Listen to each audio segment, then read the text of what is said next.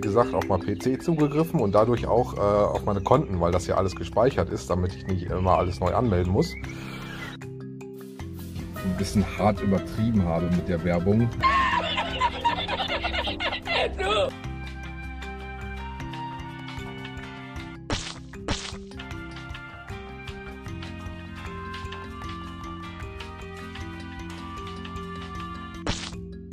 Behindert, Freunde!